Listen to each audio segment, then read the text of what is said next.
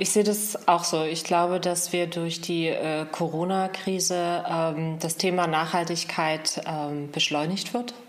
Tatsächlich, weil was uns die äh, Corona-Krise zeigt, ist, dass wir sehr verletzbar sind und dass wir eben äh, sehr, also wirklich miteinander connected sind. Podcast, der Mode-Podcast. Der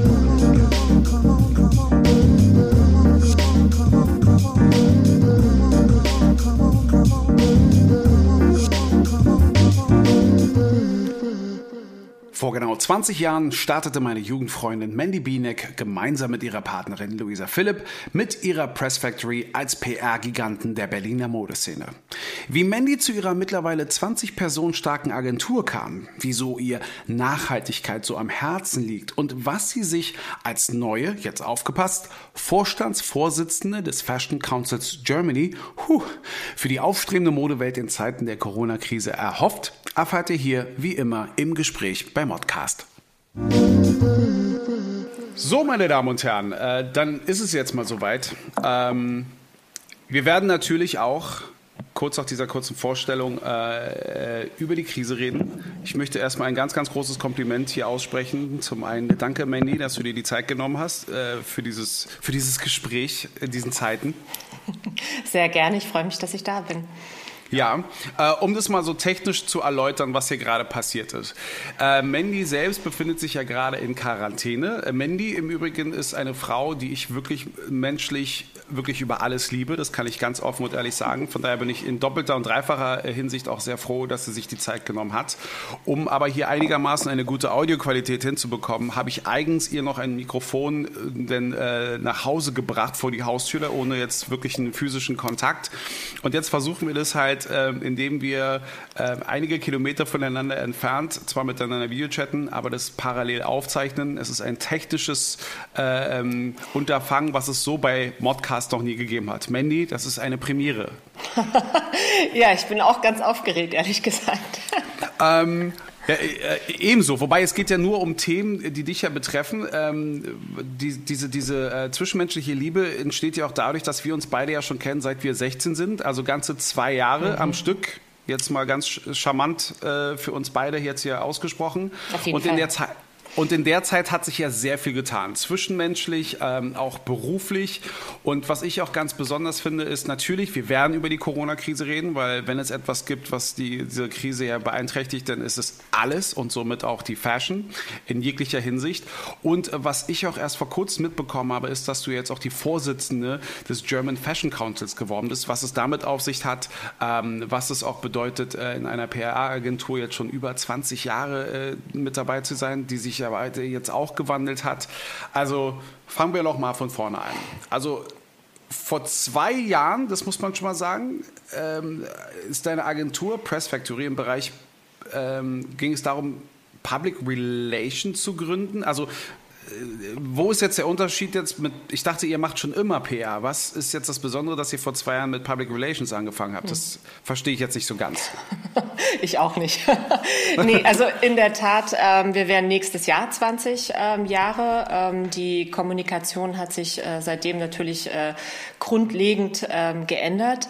Wir machen seit zwei Jahren keine Public Relations, sondern wir haben uns letztendlich und ich, da spreche ich jetzt auch mal für äh, meine Partnerin, weil wir sind zwei Frauen, die das Unternehmen ähm, gegründet haben 2001, ähm, haben uns immer wieder hinterfragt und immer wieder neu ausgerichtet und ähm, haben natürlich auch die digitale Kommunikation ähm, sehr frühzeitig umarmt.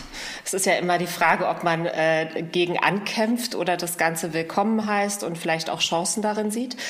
Ähm, und deswegen waren wir immer wieder in der Transformation aber letztendlich, was sich bei uns verändert hat, ist, dass wir vor fünf oder es ist fast sechs Jahre her ähm, mit der Fashion-Industrie als solches sehr gehadert haben und gesagt haben, okay, das ist ähm, eine Art Sackgasse für uns, ähm, weil wir uns einfach vom Mindset weiterentwickelt haben und das Thema Nachhaltigkeit immer mehr ins Spiel rückte ähm, durch verschiedene ähm, Entwicklungen. Luisa hat zwei Kinder bekommen und ich ähm, bin eigentlich schon seit ähm, ja, über 20 Jahren eher auch so mit dem Thema Bewusstsein und äh, Meditation und Körper, Geist und Seele ähm, zugange.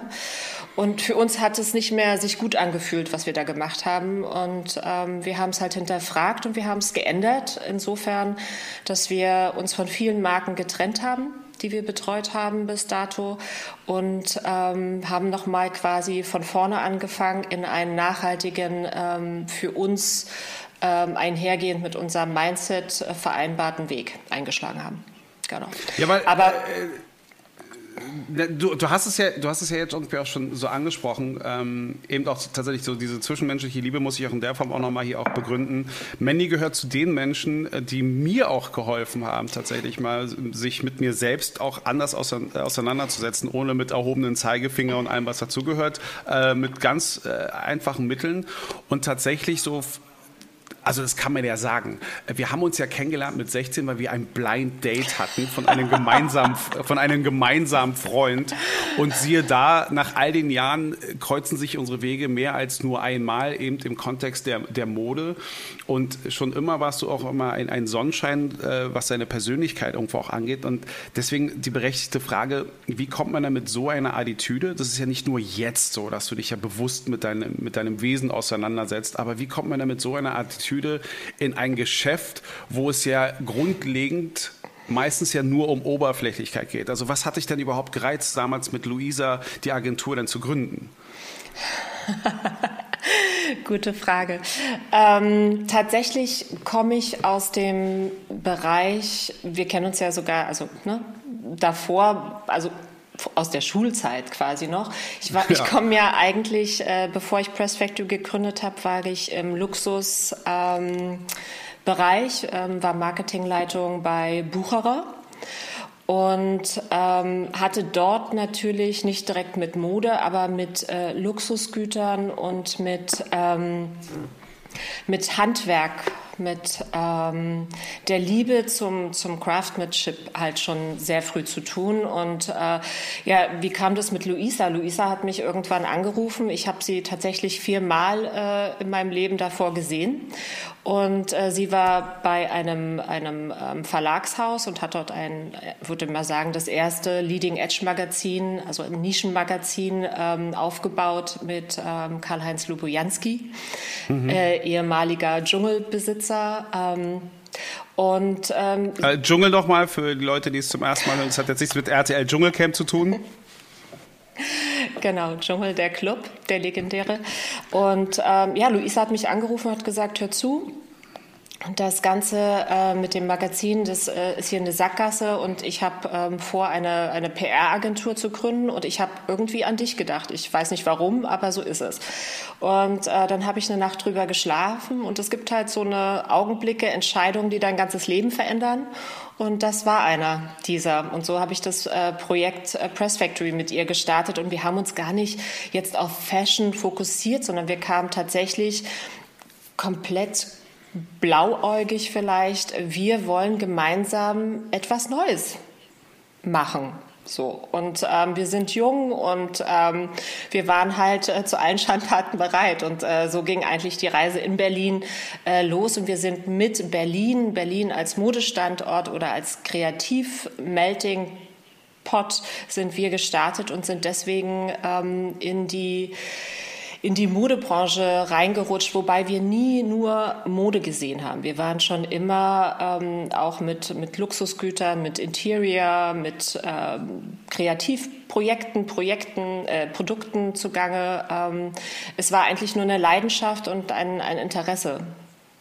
Mit und und, und dann gab es aber auch noch so, ich, ich glaube, was mich auch, äh, woran ich mich noch erinnere, ihr hattet ja auch mal einen Job, den er mit Chanel gemacht hat. Karl Lagerfeld höchstpersönlich war dann auch viel noch mit dabei, hat dann so eine Präsentation ja auch gehabt. Mhm. Und da hieß es ja eigentlich so, jetzt haben wir eigentlich alles erreicht, was wir wollten.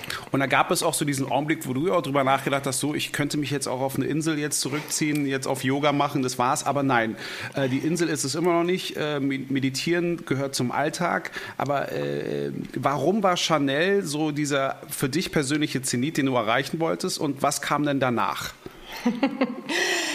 ähm, ja, es gab halt natürlich immer, das war so ein, so, ein, so ein kleiner Ruf ins Universum, wo ich immer gesagt habe, okay, was gibt es denn für Marken, für die man eigentlich arbeiten will? Weil Luisa und ich, wir waren nie, let's say, Rampensäue, die rausgegangen sind und äh, überall Kontakte gemacht haben und auf, äh, auf, auf Neugeschäft aus waren, ähm, sondern wir waren eher so ab und zu auch vielleicht ein bisschen die Träumer, die Idealisten. Mhm.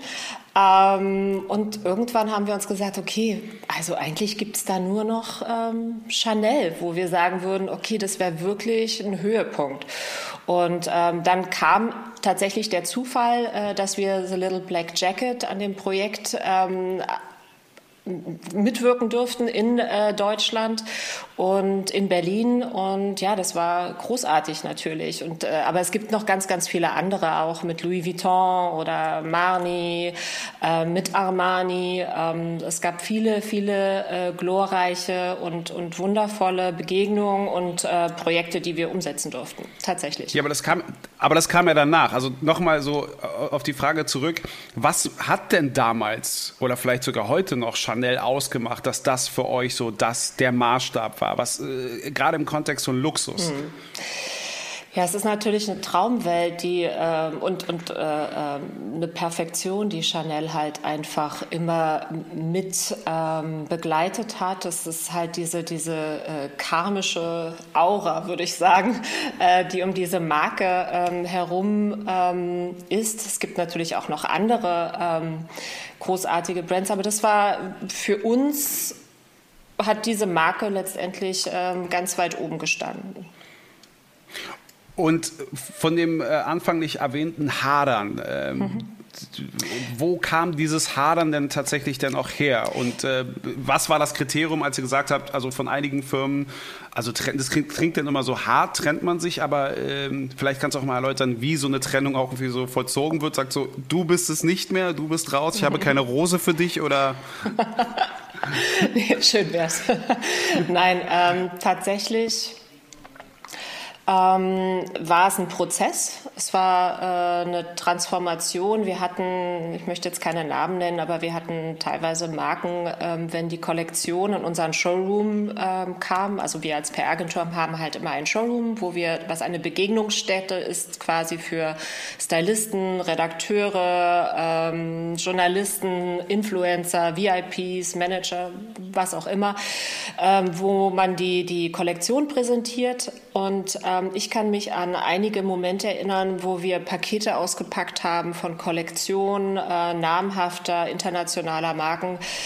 Und wir konnten halt unsere Mitarbeiter ähm, eine Woche nicht in diesen Showroom lassen, weil ähm, du halt wirklich diese Chemikalien gerochen hattest. Ähm, und dich dann natürlich auch mit, den, mit der äh, Industrie auch mehr und mehr auseinandersetzt äh, entlang der Wertschöpfungskette. Wir haben schon immer, und ich glaube, dass äh, ähm, ist vielleicht ein Vorteil von Luisa und mir. Wir haben halt häufig immer hinter die Kulissen geschaut, auch bei Marken und ähm, haben letztendlich uns nie nur als äh, klare, äh, als, als ähm, Vermittler von Botschaften gesehen, sondern wir haben äh, Botschaften entwickelt und sind in die DNA von Marken eingetaucht. Und ähm, da kriegt man relativ schnell mit, ähm, was dahinter sich wirklich sich befindet. Ähm, zweiter Punkt ist natürlich ähm, die Fast Fashion, die eben auch gerade in diesen 20 Jahren ähm, sich wahnsinnig schnell entwickelt hat und äh, zu den Teamplayern ähm, der Welt geworden sind, ähm, die den kompletten ähm, Global Fashion Konsum ausmachen. Und ich sage auch nicht, dass äh, die Umweltprobleme in erster Linie Luxusgüter oder die Luxus-Fashion-Industrie betreffen, sondern vorrangig ähm, den Billig-Sektor. Ähm, ne? Das geht bis zum äh, Second-Hand-Markt ähm, und zu dem Abbau der Produkte. Ähm, aber irgendwann muss man eine Entscheidung treffen und ähm, für uns kam die Entscheidung halt vor fünf, sechs Jahren. Aber dann, wenn ihr euch dann irgendwie entschieden habt, seid ihr denn zu den Firmen gegangen und sagt, okay, tut uns leid, aber eure, im wahrsten Sinne des Wortes, eure Klamotten stinken, damit wollen wir jetzt nicht mehr arbeiten? Oder ist es, äh, oder wie vermittelt man das? Oder beziehungsweise gab es ja vielleicht aber auch so die, die, die Chance, sich zu, zu verbessern? Äh, habt ihr denen auch vielleicht auch gesagt, Leute, wenn ihr das nicht ändert, können wir nicht mehr mit euch arbeiten? Oder habt ihr schon mal darüber nachgedacht, so als, als Beratung in der Form? Äh, ist Absolut. das auch auf fruchtbaren, ist es dann auch mal auch auf, äh, auf Akzeptanz gestoßen oder gab es auch schon Widerworte von wegen, jetzt habt euch mal nicht so, nimmt das Geld und haltet die Fresse? Hm. Also klar, genau, das haben wir gemacht. Also nicht das mit der Fresse, sondern wir haben äh, die äh, Diskussion ähm, gesucht und den ähm, Dialog. Ähm, wir haben tatsächlich auch äh, Marken, auch gerade im Denim-Bereich, auch ähm, beraten, ähm, beraten zur Seite gestanden, mit Kontakten vermittelt, ähm, Probleme ähm, angeschoben, aber nun muss man dazu wissen, dass auch dort die PR halt auch eine wahnsinnige Transformation ähm, einhergeht, weil früher war es so, du bist als PR-Dienstleister geholt worden, wenn das Marketing und die Kreativabteilung ähm, das komplette Produkt mit äh, Kampagne, mit ähm, Kommunikation aufgesetzt hat. Und das ist etwas, was sich komplett verändert. Eigentlich muss jetzt eine PR-Agentur oder Kommunikation Kommunikationsagentur schon im Produktentwicklungsprozess ähm, und in der gesamten Kommunikationsentwicklung mit dazugeholt werden. Das war früher nicht so. Ähm, heute passiert es. Und deswegen auch gerade dieses Thema mit diesen ähm, äh, nachhaltigen Capsule Collections wurden wir natürlich frühzeitig reingeholt. Aber es war für uns immer ausschlaggebend, okay, es ist ein Start, aber es kann nicht die Zukunft sein. Und ähm, es gibt äh, Marken, die natürlich auch verstanden haben, wofür wir mehr und mehr stehen, ähm, die dann auch gesagt haben, okay, es passt für uns, glaube ich, nicht mehr so gut. Ein Change wäre gut, aber es gab von uns auch ähm, einfach Marken, wo wir gesagt haben, okay, äh, hier ist jetzt ähm, ähm, eine Sackgasse und ähm, ich glaube, es wird einfach Zeit für einen Change. Es gibt aber auch äh, ähm, große ähm, ich will jetzt keinen Namen nennen, äh, große, große Marken, die äh, natürlich auch ähm, bei uns extra angeklopft haben, um so ein Stück weit im Bereich Nachhaltigkeit oder einer, einer Kommunikationsagentur im Bereich Nachhaltigkeit ähm, Gehör zu finden oder sich in dem Umfeld äh, ähm, zu begeben, wo wir halt ganz klar gesagt haben, das können wir nicht tun, weil am Ende des Tages geben wir auch den Marken, mit denen wir arbeiten, auch ein Versprechen. Und ähm, ich glaube, dass es heute mehr denn je wichtig ist, ob man Agentur ist äh, oder andere Dienstleister, ob man Privatperson ist, man sollte eine Haltung haben.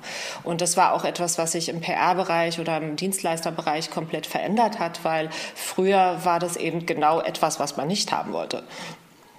Aber äh, war das nicht ein mulmiges Gefühl, wirklich mit so einer Ansage voranzukommen? Weil ich denke, gerade, gerade was Berlin angeht, gerade was PR angeht, also wie ich es ja gerade ein bisschen salopp ja auch ausgesprochen habe, dass ja viele Unternehmen auch schon mit der Attitüde sind, nimm das Geld und halt's Maul. Mhm. Also, also da äh, muss, muss ihr doch irgendwas Besonderes haben, dass sie halt das nicht in Erwägung gezogen haben und äh, eben auch versucht haben, mit euch zu kommunizieren. Also was würdest du denn sagen, ist denn euer USP? Weil am Ende ist es ja eine, eine, Einstellung, aber eine Einstellung so zu vermitteln ist ja nicht so einfach. Das ist ja nicht so mal nach Zahlen. Du kannst ja nicht eine Statistik irgendwo vorlegen, weil das ist ja auch ein neuer Weg.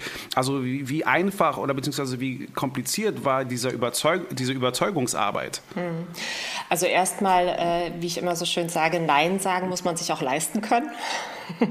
Das, und, deswegen? ja. Und äh, das ist äh, tatsächlich ähm, auch ähm, eine Entscheidung, die dazugehört. Wir haben uns gegen den Wachstum entschieden. Ähm, es gab äh, es gab eine Zeit, da waren wir 30, ähm, 35 Mitarbeiter. Ähm, wir haben da ähm, strategisch abgebaut, was unsere äh, Kosten auch als Unternehmer angeht und ähm, sind jetzt bei 20 bis 25 Mitarbeitern. wir gucken halt wirklich, was für uns sinnvoll ist und wollen uns aber auch nicht verbiegen. Aber dieses, diese Entscheidung gegen reinen Profit und trotzdem rentabel zu sein, ähm, das ist die Gratwanderung, die wir gehen. Definitiv. Ja, und ähm, als um, ähm, bevor wir zu diesem Krisenthema kommen, kommen wir nochmal zu deiner anderen Position. Das, da, da, kommen wir nicht drum herum. Mhm. Weil gerade, gerade wenn es jetzt auch zum Thema Nachhaltigkeit kommt, da kommen wir auch nochmal zurück. Spezifisch waren wir ja schon mal im Kontakt, weil einer eurer Kunden, den hatten wir ja quasi auch schon bei uns, EcoAlf. Mhm. Da äh, würde ich auch gerne nochmal ganz zwei, drei Sätze dazu austauschen. Ähm, aber jetzt in dem Zusammenhang mit der Arbeit, die du eh schon hast, warum sich denn auch noch jetzt die Bürde als Vorsitzende des German Fashion Councils und was ist der German Fashion Council überhaupt? Was ist das im Hintergrund? Was passiert da gerade? Ich glaube, die Welt stürzt zusammen. Es wird gebohrt. Ist das sehr laut? Äh, man hat es gerade gehört, nur dass ich halt. Du bist im Kriegsgebiet. Der Virus kommt. Entschuldigung, es war meine Kaffeemaschine. Ah, okay, gut. Dies hat sich gerade ausgestellt. Ja, sorry. Okay, na gut, ja, dann, dann weiß ich ja Bescheid. Ich habe mir gerade ein bisschen Tick weit Sorgen gemacht. Also nochmal zurück. Was genau bedeutet äh, die Vorsitzende zu sein vom German Fashion Council und warum noch diese extra Aufgabe und überhaupt, was macht dieser German Fashion Council überhaupt? Wer ist er? Ähm, der German Fashion Council war tatsächlich eine, eine, eine Kaffee-Idee ähm, von ähm, der Claudia Hofmann, ähm, einer sehr bekannten ähm, Stylistin und mir. Ähm, es war der Punkt, wo die Fashion Week ins Erika Hess Stadion gezogen ist als Ort und es war, war die Zeit, wo viele deutsche ähm, Labels aufgegeben haben. Und das war auch etwas, was ähm, ich in äh, meiner Arbeit auch sehr oft beobachten konnte, dass irgendwann dieser Zenit erreicht war, wo viele einfach aufgegeben haben. Aufgegeben haben, weil sie keinen Zusammenhalt in der Modebranche hatten, aber auch weil sie keine Lobby hatten, die für sie ähm, kämpft und einsteht. Und ähm, das war eine Idee, die ähm, entstand ähm, mit einer Vision. Ähm, wir haben relativ in kurzer Zeit ähm, die richtigen Freunde unserer Adressbücher geöffnet und hatten eine tolle ähm, Gruppe an Experten zusammen, darunter Anita Tillmann von der Premium, darunter Dirk Schönberger, ähm, Designer ähm, Adidas, jetzt äh, MCM und ähm, Christiane Arp als Vorreiter der ähm, deutschen Vogue, ähm, Chefredakteurin. Also es waren ganz viele illustre Leute und äh, wir haben uns die Frage gestellt, braucht Deutschland so etwas? Ähm, ist Deutschland bereit dafür? Haben wir überhaupt das Talent in Deutschland? Ähm, und wir waren relativ schnell ähm, der Meinung, ja, dass wir das haben. Wir haben ja auch äh, eine, eine traditionsreiche Geschichte im Bereich mhm. Mode. Mhm. Und ähm, wir machen das. Und dann haben wir wirklich aus dem Boden gestampft ein Konzept, ein Vision Paper zusammengestellt und eine Woche vor fünf, wir sind jetzt im sechsten Jahr, vor fünf Jahren, ähm, hat Christiane das während der Zeitkonferenz ähm, verkündet, dass es diesen Verein geben wird. Und ähm, so sind wir gestartet. Wir sind, ähm, wir sind wirklich ein Verein, ein eingetragener Verein. Ähm, wir sind nicht ähm, gemeinnützig. Ähm, daran arbeiten wir noch, ähm, weil es an sehr vielen Legal-Geschichten, rechtlichen äh, äh Sachen liegt. Aber wir haben ähm, ein Präsidium ähm, mit, mit tollen Leuten, auch darunter David Fischer oder Kim Sun Chum von äh, MCM. Ähm, äh, John Kloppenburg, äh, Christian Ehler, unser ähm, Kommissar, äh, Europaabgeordneter in der EU. Und ähm, wir haben einen tollen Geschäftsführer inzwischen auch, Scott Lipinski, der ähm, wirklich mit ähm, vollem Tatendrang und Leidenschaft ähm, unsere Ziele vorantreibt. Und was wollen wir mit dem, äh, mit dem Verein? Wir wollen ähm, Gemeinschaft. Wir glauben an, an ein Kollektiv, auch in der Fashion. Wir glauben an, an den Dialog in der Fashion. Wir glauben, dass es wichtig ist, ähm, Deutschland sich auf die Stärken zu besinnen, ähm, nämlich im Bereich Technologie, Innovation. Mhm. Ähm, und wir wollen das gerne mit der Fashion zusammenbringen, damit wir zukunftsträchtige ähm, Felder schaffen. Ähm, wir glauben, dass Nachhaltigkeit ähm, muss die Zukunft sein. Also da führt gar kein Weg dran vorbei, auch mit der ähm, gegenwärtigen Situation. Und ähm, diese Welten voranzubringen und die deutsche Modeindustrie zu promoten, aber eben auch ähm, zukunftsrelevant zu stärken, ähm, das ist unsere Aufgabe. Ja, aber warum, die Frage darf dann erlaubt sein, aber warum wird man denn da unbedingt Vorsitzende? Ich meine, es ist ja am Ende auch Arbeit.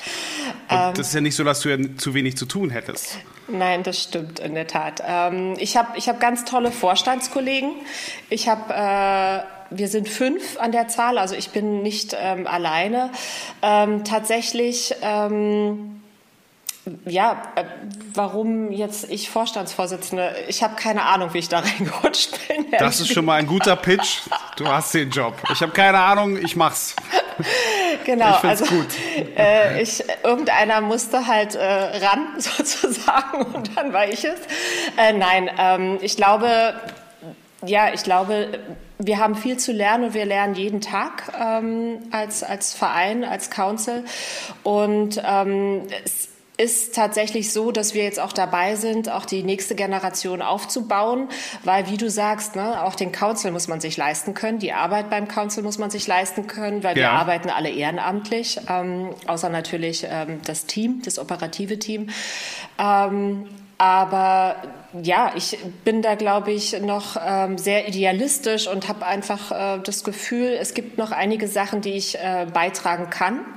Aber ich freue mich dann auch ähm, darauf, ähm, die neue Generation ähm, ranzulassen. Ja, aber du, du sprachst auch davon, dass es da auch ein paar rechtliche Probleme, also ein paar rechtliche Hürden hin und wieder gibt. Mhm. Sind es wirklich eher die rechtlichen oder es ist ja Fashion, nicht auch hin und wieder die Eitelkeiten, die da manchmal im Wege stehen, wenn man zu Beschlüssen kommen möchte?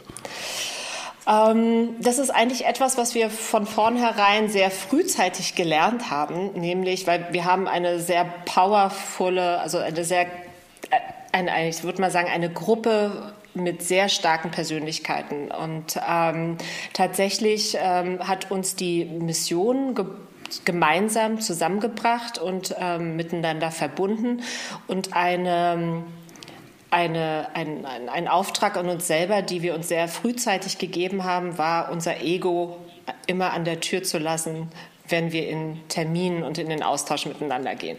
Und das klappt, ähm, das klappt sehr gut. Wie, wie macht man das? Ich hätte jetzt klischeehaft wieder gesagt, so, da steht erstmal eine Flasche Champagner, alle erstmal schon das erste Glas und dann läuft's oder? Du meinst, wie wir angefangen haben zu arbeiten, oder? Nein, nee, äh, also das ist jetzt eine ernst gemeinte Frage, weil äh, das, das kenne ich ja noch aus diesen ganz, aus der ganzen äh, Modelzeit und so weiter und so fort. Also vor jeder Mondshow waren erstmal ein paar Champagnergläser, um sich locker zu machen. Und wenn es dann wirklich darum geht, weil es ist angespannt. Die Leute vergessen immer, dass da auch unglaublich viel Arbeit dahinter steckt, aber eben tatsächlich, dass es auch mit die größte Arbeit aber auch der Umgang mit Menschen ist und demzufolge wäre wirklich so meine Frage. Man sagte nicht so, okay, jetzt bin ich nett. Also da muss ja auch so ein Mindset, so ein Prozess ja in der Person stattfinden, um zu sagen, okay, hier fängt mein Ego an und das tue ich jetzt mal zur Seite. Das ist ja einfacher gesagt als wirklich getan, wenn wir mal ehrlich sind. Auf jeden Fall. Aber ähm, also wir haben es gut hingekriegt. Ähm, es gibt natürlich auch immer mal Reibereien, ähm, wenn man ähm, was, was heißt Reibereien? Ich äh, sage immer, äh, Diskussion ist ja auch etwas, was alles anfeuert und was am Ende zu den besten ähm, Ergebnissen führt. Absolut. Aber, Genau, aber wenn du dir so unseren Alltag als Council jetzt, äh, sage ich mal, vorstellst, da hat der Vorstand ähm, eigentlich ähm, Ja, also das, das hat sich verbessert. In den ersten anderthalb bis drei Jahren war es tatsächlich so, dass der Vorstand pro Woche ein, zwei Mal am Telefon gehangen hat, Entscheidungen treffen musste. Ähm, wir sind selber alle in die Organisation reingesprungen und haben die Projekte äh, umgesetzt. Wir haben ja bereits im ersten Jahr schon ähm, äh, Education-Programme gestartet mit dem Berliner Senat. Dann kam äh, ein dreijähriges Programm äh, mit H&M. Also da war relativ viel schon in Bewegung, ähm, weil wir das natürlich, äh, weil wir auch ein, ein, ein eine gelernte Institution im Ausland waren. Also auch diese, diese, dieser Zusammenspiel international und vor allen Dingen europäisch ähm, war von der Stunde Null. Ähm, und jetzt ist es so, ähm, wir haben ein operatives Team äh, mit sechs Mitarbeitern. Ähm, wir haben äh, Scott Lipinski,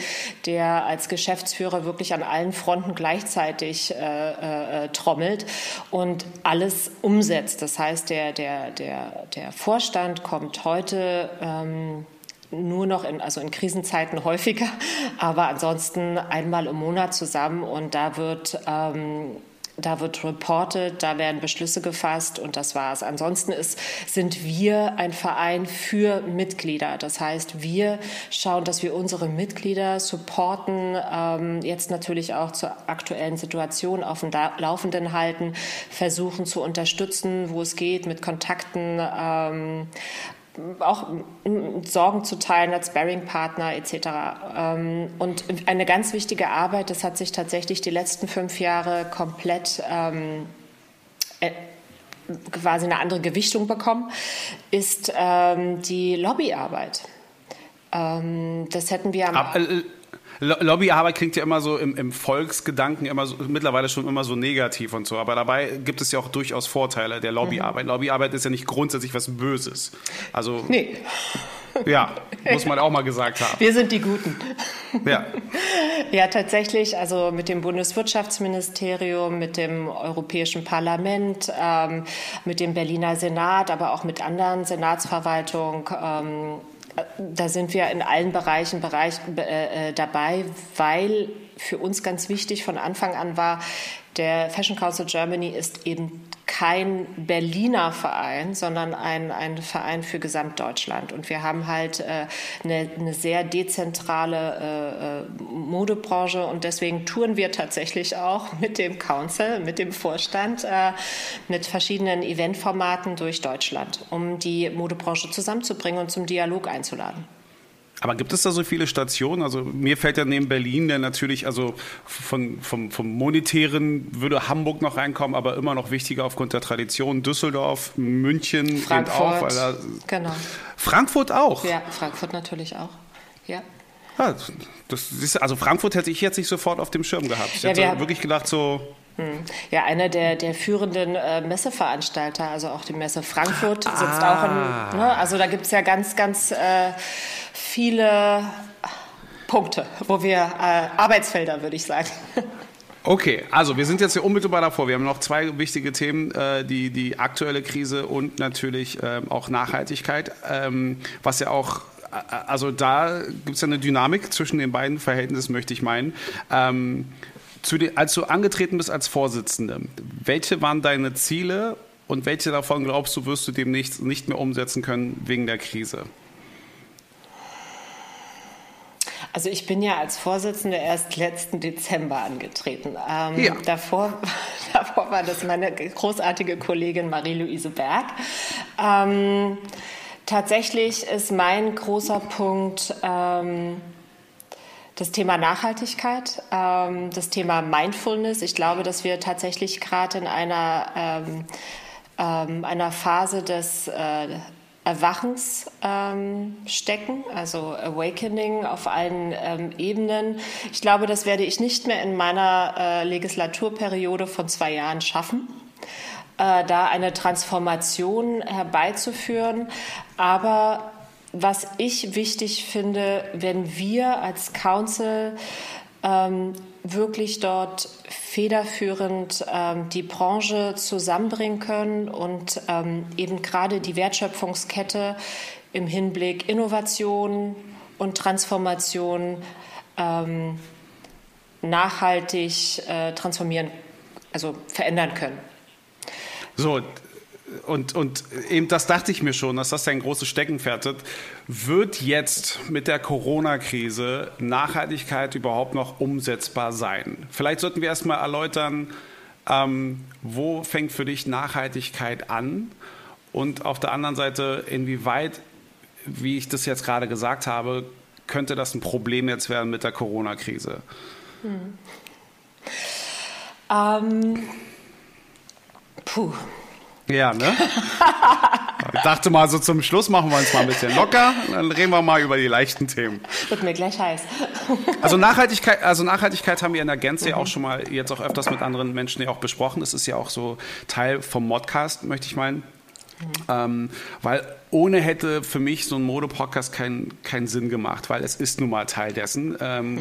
die, die Mode selbst, die Branche ist schon immer so, äh, es war ja immer ein Auf und Ab, aber ähm, schon am allerersten äh, mit, mit Marcel Ostertag hatten wir schon darüber gesprochen. Wir reden jetzt tatsächlich über etwas, was die meisten Menschen gar nicht mehr wirklich brauchen. Also, mhm. aber ähm, auch, weil Kommunikation hat sich auch gänzlich verändert. Jetzt hast mhm. du ja auch Alternativen zu dem einfachen, was ich jetzt anziehe. Nehm, ähm, zum Schluss müssen wir noch mal so Schätzungszahlen äh, mal in, den, in die Runde werfen. Wie viele Mondschauen werden jetzt mit Mundschutz dann noch irgendwo begangen oder wie viele Accessoires werden dem Mundschutz jetzt auch gewidmet. Ähm, aber grundsätzlich bei Nachhaltigkeit geht es ja nicht nur darum, dass man die Umwelt schont, genau. äh, sondern dass man auch die Gesellschaft schont. Es geht ja um, um es geht um die, äh, ähm, es geht um die, es geht um die, es geht um den Konsum, aber es geht ja auch darum, wie werden die Leute bezahlt, die daran arbeiten. Also inwieweit sind sie auch in der Lage, sich selbst über Wasser zu halten. Und hier kommt das große Thema, nämlich erst kommt ja bekanntlich das Fressen, dann erst die Moral. Und die Corona-Krise dürfte doch ein doch sehr, sehr großes Problem, nicht nur für den Rest der Welt, sondern spezifisch auch für die Modebranche sein. Oder wie siehst du das? Ähm, ich sehe das auch so. Ich glaube, dass wir durch die äh, Corona-Krise ähm, das Thema Nachhaltigkeit ähm, beschleunigt wird tatsächlich, weil was uns die äh, Corona-Krise zeigt, ist, dass wir sehr verletzbar sind und dass wir eben äh, sehr, also wirklich miteinander connected sind, dass wir wirklich alle eins sind und dass wir auch Teil der Natur sind. Und ähm, da ist halt über Jahrzehnte lang Raubbau betrieben. Wir waren ähm, wir waren unachtsam äh, den Warnzeichen gegenüber und ähm, wir können nicht so weitermachen wie bisher. Ähm, und das ist äh, tatsächlich etwas, an was ich fest glaube und das äh, mag auch optimistisch sein.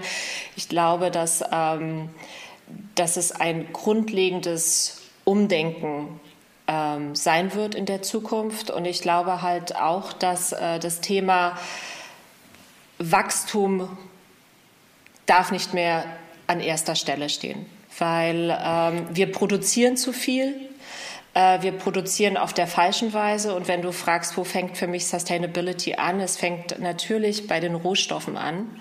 Ähm, auch das große Thema äh, Baumwolle. Alle schwenken auf Bio-Baumwolle aus, ähm, äh, um. Aber definitiv ist es so, wir werden nicht genügend Wasser in der Zukunft haben, um, um Bio-Baumwolle, normale Baumwolle oder was für immer für eine Baumwolle ähm, anzupflanzen. Und dort muss eben umgedacht werden. Ich glaube, eine große Herausforderung und ähm, da tatsächlich geht es wieder in die Wertschöpfungskette, wird, der, wird die Zirkularität sein, also dass man wirklich einen, einen geschlossenen Kreislauf hinbekommt. Denn aktuell haben wir durch diese ganze Überproduktion auch einen komplett überfluteten Second-Hand-Markt, ähm, aber eben nicht mit den qualitativ hochwertigen Produkten, die einfach einen längeren äh, Lebenszyklus haben, sondern eben mit den Billigmaterialien ähm, und Produkten, die ähm, halt nach äh, ein paar Mal Gebrauch ähm, verbrannt werden müssen oder ähm, als Putzlammlappen.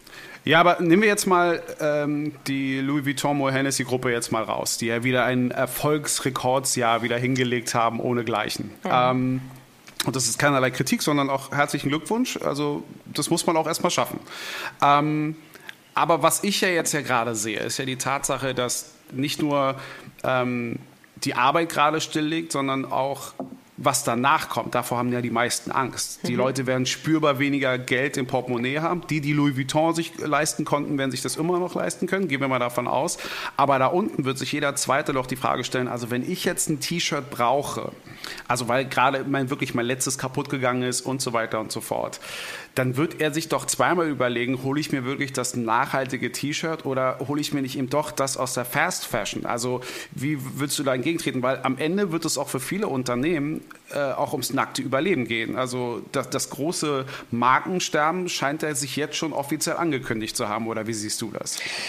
Ich glaube, was ähm, uns die gegenwärtige Situation zeigt, ist halt eher, dass es darum geht, ähm, Hand in Hand zu gehen, ähm, Solidarität äh, miteinander. Wir sehen, dass ähm, Händler, ähm, Produzenten miteinander sprechen und nach Lösungen suchen. Also diese Krise ähm, schreit quasi nach äh, einem Zusammenrücken, ähm, weil wir alle eben im gleichen Boot sitzen und äh, gemeinsam auch nach Lösungen zu suchen. Und ähm, ich gebe dir recht, äh, dass natürlich das äh, persönliche Portemonnaie ähm, immer Vorrang haben wird nach den Möglichkeiten.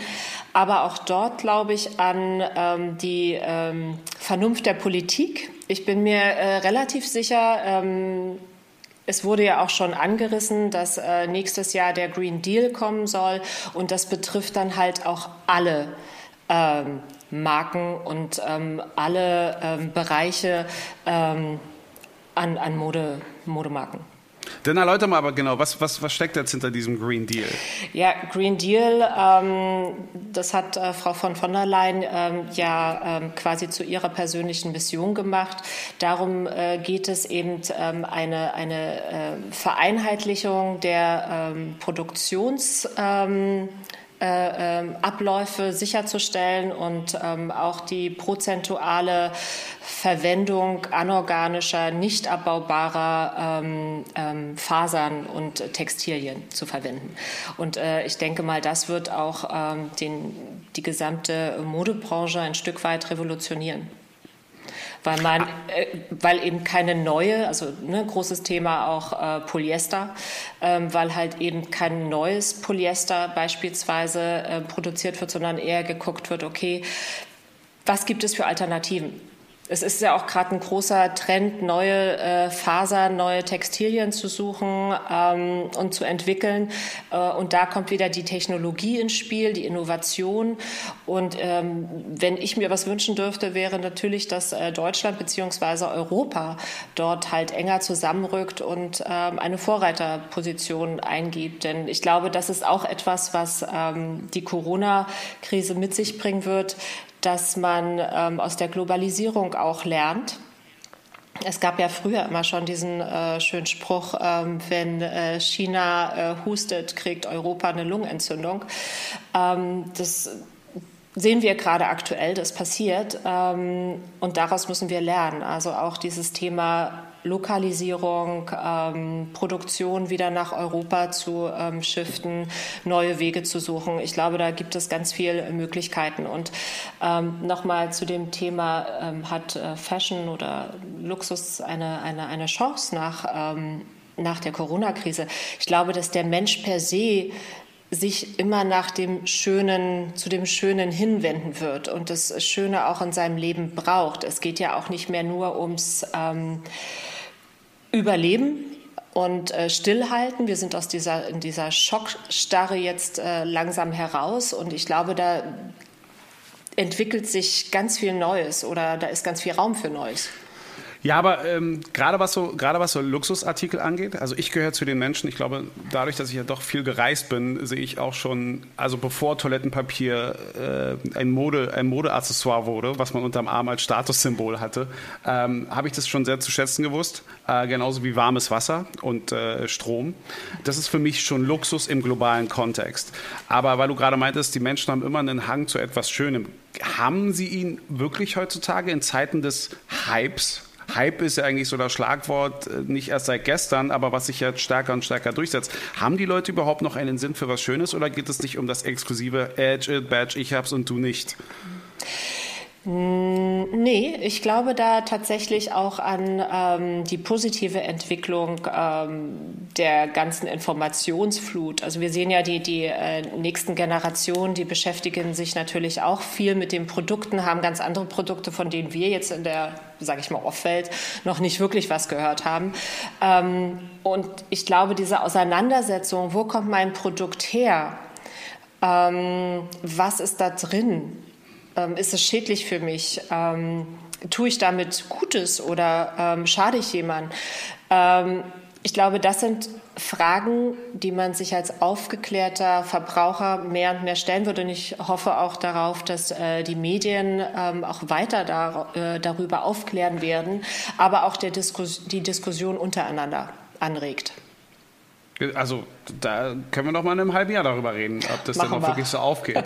Aber konkret, was bedeutet jetzt zum Beispiel für die Press Factory diese Corona-Krise? Weil ähm, gerade so die Kunden, mit denen ihr arbeitet, also wie, wie, verhandelt ihr denn damit? Weil zum Beispiel jetzt ist ja ein Stillstand. Ähm, wie geht ihr damit um? Weil so zum Verständnis für den einen, der das nicht so mitbekommt. Also du hast ja auch von einem Showroom gesprochen. Am Ende des Tages, wenn die Sachen bei euch im Showroom stehen, äh, dann wird ja zum Beispiel ja auch dafür, denn äh, das wird ja auch dann verrechnet als solches. Aber kann man es dann noch verrechnen, wenn es da gerade in einen aktuellen Stillstand geht? Oder macht, gibt ihr den Rabatten oder geben die euch extra Geld, damit ihr als Agentur noch überleben könnt? Also wie sind da so die Übereinkünfte im Idealfall oder jetzt spezifisch bei euch? Hm.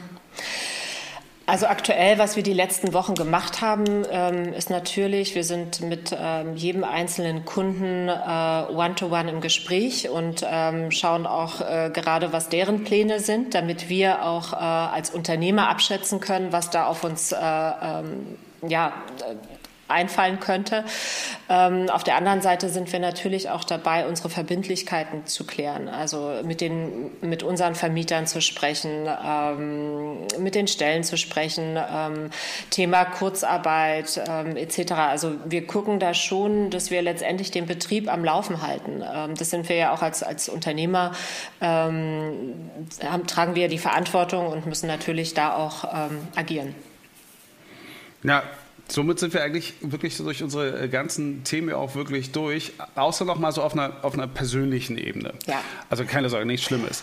Weil eine, eine Sache weil jeder muss ja jetzt auch wirklich sehen, wie es weitergeht. Mhm. Und ähm, auch die Kommunikation gerade im Modebereich hat sich ja auch arg verändert. Äh, Thema Influencer zum Beispiel.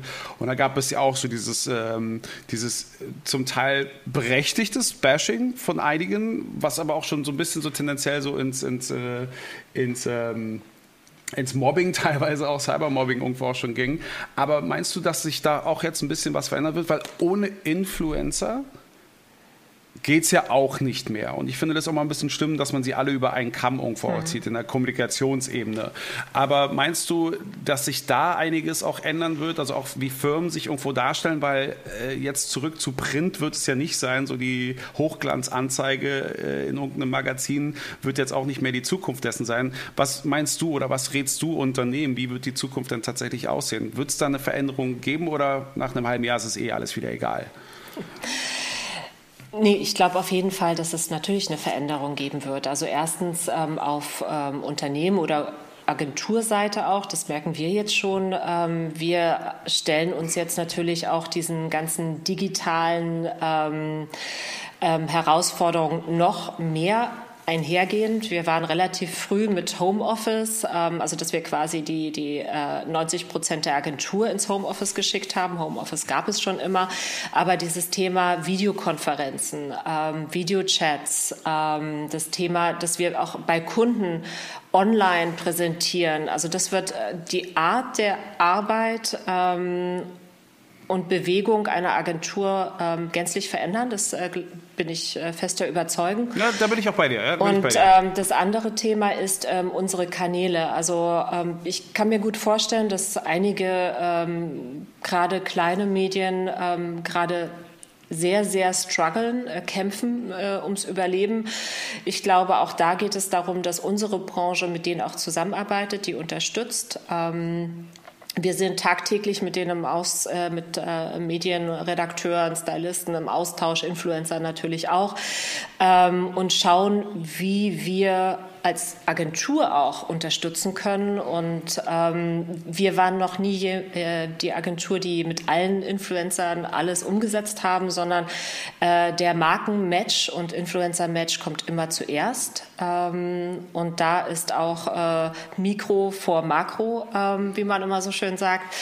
Ähm, darum geht es nicht. Ich glaube, wichtig ist Authentizität, auch in der Zukunft mehr denn je. Ähm, ich glaube, dass noch ganz andere ähm, digitale Themen auf uns zukommen, wo wir uns selber auch gerade erst ähm, reinarbeiten, auch das ganze ähm, Shoppable, Instagram, ne, Podcast. Ähm, ich glaube, dass es da noch ganz, ganz viel Bewegung gibt. Aber natürlich hat unsere Arbeitswelt sich komplett verändert und äh, die, die, die, äh, das Tempo was wir in den letzten paar Jahren erlebt haben, kann sich sicherlich durch äh, Corona noch um einiges ähm, ansteigen. Damit rechnen wir gerade und darauf versuchen wir uns auch äh, ähm, einzurichten, einzustellen.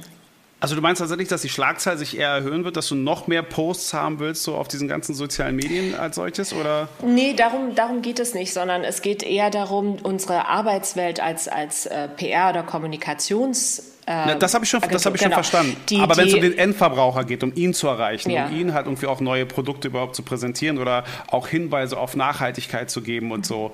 Ähm, also also Quantität. Wie erreichst du die? Ja, Quantität schlägt nicht Qualität, nach wie vor. Also die richtigen Themen über den richtigen Kanal. Aber wie gesagt, Überforderung und ich glaube, diese Überforderung an Informationsflut, die man heute schon hat, ähm, glaube ich nicht, dass die die Zukunft sein kann. Weil ich setze da ganz stark auf den äh, Menschenverstand und ich glaube eher, dass es halt um, um, um das nächste große Thema Bewusstsein gehen wird äh, Mindfulness und äh, das, was uns Corona gerade ja auch zeigt, ist, äh, wir haben eine komplette Entschleunigung durch diesen Stillstand und wir genießen es auch. Also mit allen Freunden oder Partnern, mit denen ich spreche, ich sage, wie geht's dir? Du, eigentlich ganz gut, weil ich habe halt gerade nicht so viel zu tun und ich entspanne mal und ich lese endlich mal das Buch und also du merkst, es ist eine Rückverbindung und wir waren so lange nur am Hecheln und waren so wenig mit uns und waren so wenig connected mit uns. Deswegen glaube ich, ist das die Zukunft, also Mindfulness auf allen Ebenen. Und das ähm, ist nicht nur ähm, Leben, Sport, äh, Ernährung, sondern auch das Bewusstsein mit dem Konsum.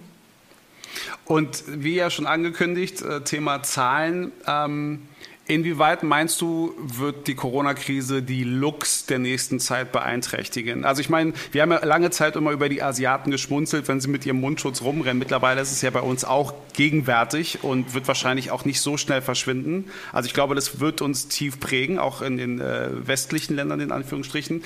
Ähm, was meinst du, wie lange wird es dauern, bis wir auf den nächsten Catwalks mit oder ohne Publikum eben tatsächlich diesen Einfluss sehen werden? Also dass halt plötzlich auch ein Mundschutz fashionable wird. Also, äh, Oder Toilettenpapier. Als neuer Luxus. Wäre mal eine neue Geschäftsidee, ne? Ja, aber ja. Es, würde, es, wär, es wäre verständlich, wenn Louis Vuitton tatsächlich Toilettenpapier für 250 Euro rausbringen würde und du weißt, es gibt Leute, die würden es kaufen. Aber wie realistisch, jetzt nicht Toilettenpapier, ist es, dass das tatsächlich die nächste Zeit prägen wird? Oder glaubst du, dass die Modebranche eher sagt, so, wir wollen die Leute wieder ablenken und auf andere Ideen bringen und andere äh, Sujets eher bearbeiten? Also ich habe das Gefühl, es wird, glaube ich, auf jeder zweiten Show irgendwo was dazu gebracht werden. Ja, ich glaube, dass äh, Designer gerade in Krisenzeiten äh, äh, ihr ganzes kreatives Potenzial rausholen. Stell dir mal die ganzen Designer vor, die jetzt zu Hause äh, in Quarantäne sind. Ich kann mir nicht vorstellen, dass die da ruhig äh, ähm, auf dem Sofa liegen. Ich glaube, dass ganz, ganz viel ähm, Kreativität äh, zu sehen sein wird in nächster Zeit auf den Laufstegen. Ich glaube, dass es äh, komprimierter sein wird, dass es sehr viel mit Botschaften und Haltung zu tun haben wird. Ähm, ich glaube, dass ich glaube an den Weg der Schönheit. Ich glaube, das ist äh, etwas, was was für mich an, äh, da an erster Stelle steht. Deswegen wird auch dort wird sich ein Weg bahnen. Ich glaube aber nicht, ich glaube aber nicht an den Mundschutz. Ähm, ich glaube, dass jeder froh ist, wenn wir den nicht mehr brauchen, ehrlich gesagt. Nee. Na, da bin, ich, da bin ich ja mal gespannt. Und wie gesagt, eigentlich hatte ich gesagt, wir reden noch mal über EcoAlf, aber EcoAlf hatten wir auch schon im, im, äh, beim Modcast, also da kann man sich gerne auch was dazu anhören. Die vertritt die auch ganz gerne. Ich, ähm, was man jetzt bei dem Modcast nicht sieht, du trägst ja sogar gerade Mode von denen, also Nachhaltigkeit bei Mandy Bienig ein ganz großes Thema. Ja, das ist äh, tatsächlich auch das äh, Schöne, dass man ähm, seinen Beruf auch wirklich äh, zur Leidenschaft äh, gemacht hat. Ähm, also auch gerade auch, äh, ich meine auch Dr. Hauschka, damit bin ich groß geworden und ähm, ich kann wirklich sagen, dass äh, die Marken, mit denen wir zusammenarbeiten, äh, dass da eine große Affinität einfach äh, äh besteht und das möchte ich auch und das geben wir auch unseren, äh, ähm, unserem Team, unseren Mitarbeiter äh, mit, ähm, mit Ideen reinzukommen, ähm, ihre Leidenschaft auch mit in die Agentur zu äh, nehmen, weil wir das auch als lebenden Organismus sehen. Der entwickelt sich. Gut, Mandy, ähm, tausend Dank, dass du dir die Zeit genommen hast. Danke Halte dir. durch. Halte du durch. ja, irgendwie schon. Aber ich freue mich dann, wenn der, wenn der ganze Spuk vorbei ist und man sich dann auch wieder mal im Arm halten kann. Das und stimmt.